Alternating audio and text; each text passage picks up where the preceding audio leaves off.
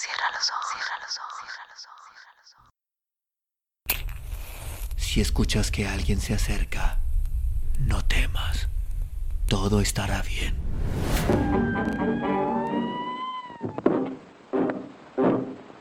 Folks, I'm going down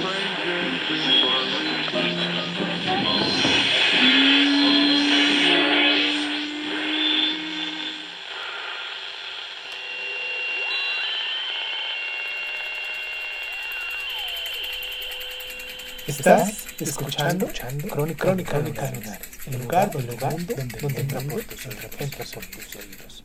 Bienvenido. El caminante. Friedrich Nietzsche.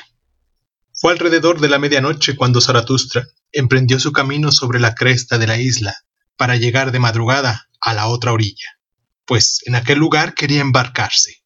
Había ahí, en efecto, una buena rada, en la cual gustaba echar el ancla incluso barcos extranjeros.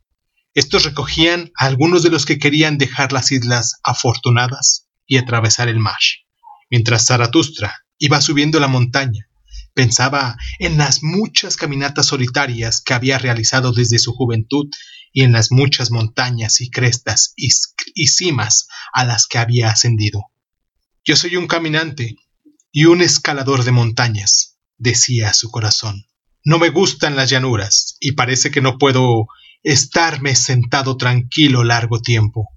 Y sea cual sea mi destino, sean cuales sean las vivencias que aún haya yo de experimentar, siempre habrá en ello un caminar y un escalar montañas. En última instancia, uno no tiene vivencias más de sí mismo.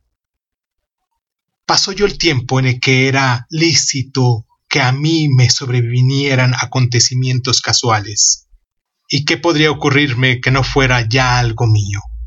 Lo único que hace es retornar.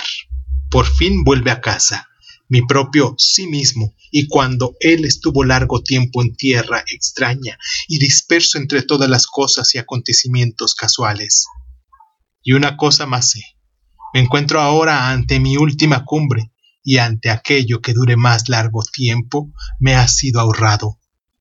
Ay, mi más duro camino es el que tengo que subir. Ay, he comenzado mi caminata más solitaria. Pero, ¿quién es de mi especie no se libra de semejante hora, de la hora que se dice?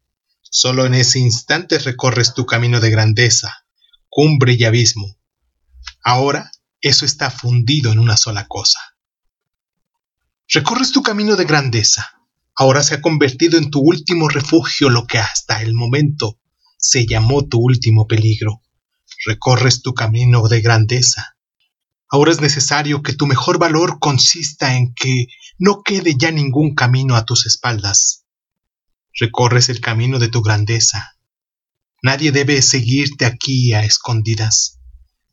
Tu mismo pie ha borrado detrás de ti el camino y sobre él está escrito imposibilidad.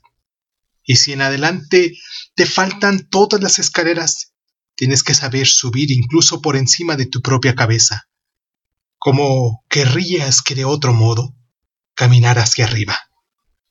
Por encima de tu propia cabeza y más allá de tu propio corazón, ahora lo más suave de ti tiene aún que convertirse en lo más duro. Quien siempre se ha tratado a sí mismo con mucha indulgencia acabará por enfermar a causa de ello. Alabado sea lo que endurece. Yo no alabo el país donde corren manteca y miel. Es necesario aprender a adaptar la mirada de sí para ver muchas cosas. Esa dureza necesita todo aquello que escala montañas. Mas quien tiene ojos inoportunos como hombre del conocimiento, ¿Cómo iba a ver es en todas las cosas algo más que los motivos superficiales de ellas? Tú, sin embargo, oh Zaratustra, has querido ver el fondo y el trasfondo de todas las cosas. Por ello tienes que subir por encima de ti mismo. Arriba, cada vez más alto, hasta que incluso tus estrellas las veas por debajo de ti. Sí, bajar la vista hacia sí mismo e incluso hacia mis estrellas. Solo eso significaría mi cumbre. Esto es lo que me ha quedado aún como mi última cumbre. Así iba diciéndose Zaratustra a sí mismo al ascender, consolando su corazón con duras centezuelas, pues tenía el corazón herido como nunca antes, y cuando llegó a la cima de la cresta de la montaña, he aquí que el otro mar yacía ahí extendido a su vista. Entonces se detuvo y cayó largo rato. La noche era fría en aquel cumbre, y clara y estrellada. Conozco mi suerte, se dijo por fin con pesadumbre. Bien, estoy dispuesto. Acaba de empezar mi última soledad. Ay, ese mar triste y negro a mis pies. Ay, esa grávida desazón nocturna. Ay, destino y mar. Hacia vosotros tengo ahora que descender. Me encuentro ante mi montaña más alta y ante mi más larga caminata. Por eso tengo primero que descender más bajo de lo que nunca descendí. Descender el dolor más de lo que nunca descendí hasta su más negro oleaje. Así lo quiere mi destino. Bien, estoy dispuesto. ¿De dónde vienen las montañas más altas? Pregunté en otro tiempo.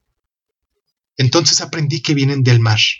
Este testimonio está escrito en sus rocas y en las paredes de sus cumbres.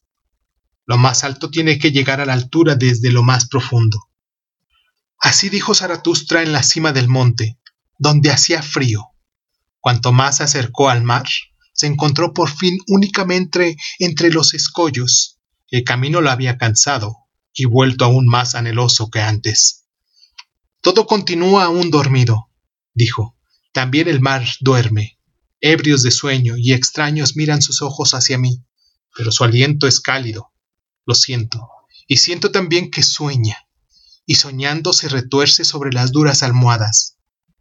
Escucha, escucha. ¿Cómo gime el mar a causa de los recuerdos malvados? O tal vez a causa de expectativas malvadas. ¡Ay! Triste estoy contigo, oscuro monstruo y enojado conmigo mismo por tu causa. Ay, porque no tendrá mi mano bastante fortaleza. En verdad me gustaría redimirme de sueños malvados. Y mientras Zaratustra hablaba así, se reía de sí mismo con melancolía y amargura. ¿Cómo, Zaratustra? Dijo. ¿Quieres consolar todavía al mar cantando? Ay, Zaratustra, necio rico en amor, sobre bienaventurado de confianza, pero así ha sido siempre. Siempre te has acercado confiado a todo lo horrible, has querido incluso acariciar a todos los monstruos, un vaho de cálida respiración, un poco de suave vello en las garras, y enseguida estabas dispuesto a amar y a atraer. El amor es el peligro más solitario, el amor a todas las cosas, con tal de que vivan.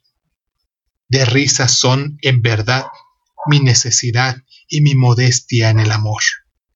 Así habló Zaratustra, y rió por segunda vez. Entonces pensó en sus amigos abandonados, y como si los hubiera ofendido con sus pensamientos, enojóse consigo mismo a causa de estos. Y pronto ocurrió que el que quería reír se puso a llorar, de cólera y anhelo lloró Zaratustra amargamente.